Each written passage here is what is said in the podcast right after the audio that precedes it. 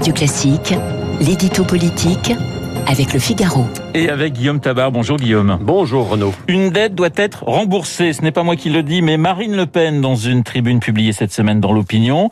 Le discours économique de la présidente du Rassemblement national est-il en train d'évoluer? Oui, hein, et fortement dans le sens d'une plus grande orthodoxie budgétaire.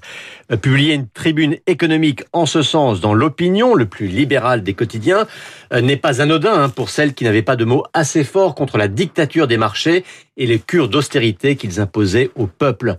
Euh, sur le plan économique, on a souvent constaté que les extrêmes se rejoignaient contre l'Europe, contre le libéralisme, contre les marchés, contre les réformes comme celle des retraites.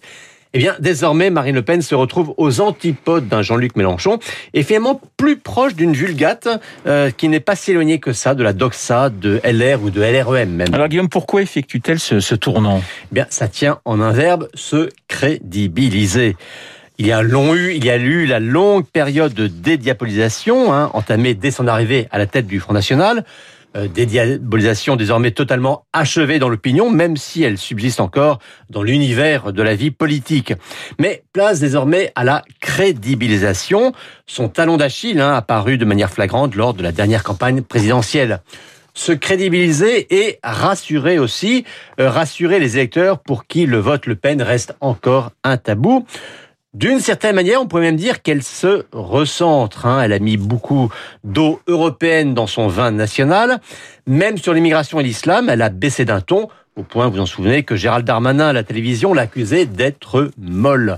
Et d'ailleurs, sur le projet de loi séparatisme, elle s'est abstenue alors que le groupe LR, lui, a carrément voté contre. Et puis enfin, sur la crise sanitaire, elle est très loin de se montrer la plus virulente contre le gouvernement. Alors, question évidemment, euh, Guillaume, cette stratégie peut-elle être euh, rentable électoralement parlant? Eh bien, c'est toute la question et la réponse peut être à double tranchant.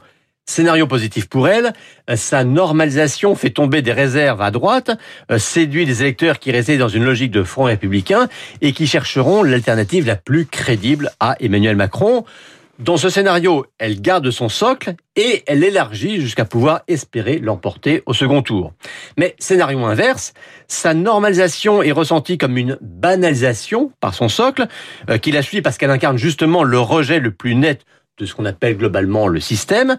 Et dans ce second scénario, eh bien, elle pourrait dérouter les siens sans réussir à changer le regard de ceux qu'elle rebute encore aujourd'hui. Vous voyez, en un mot, hein, pour Marine Le Pen, c'est qui tout double. L'édito politique signé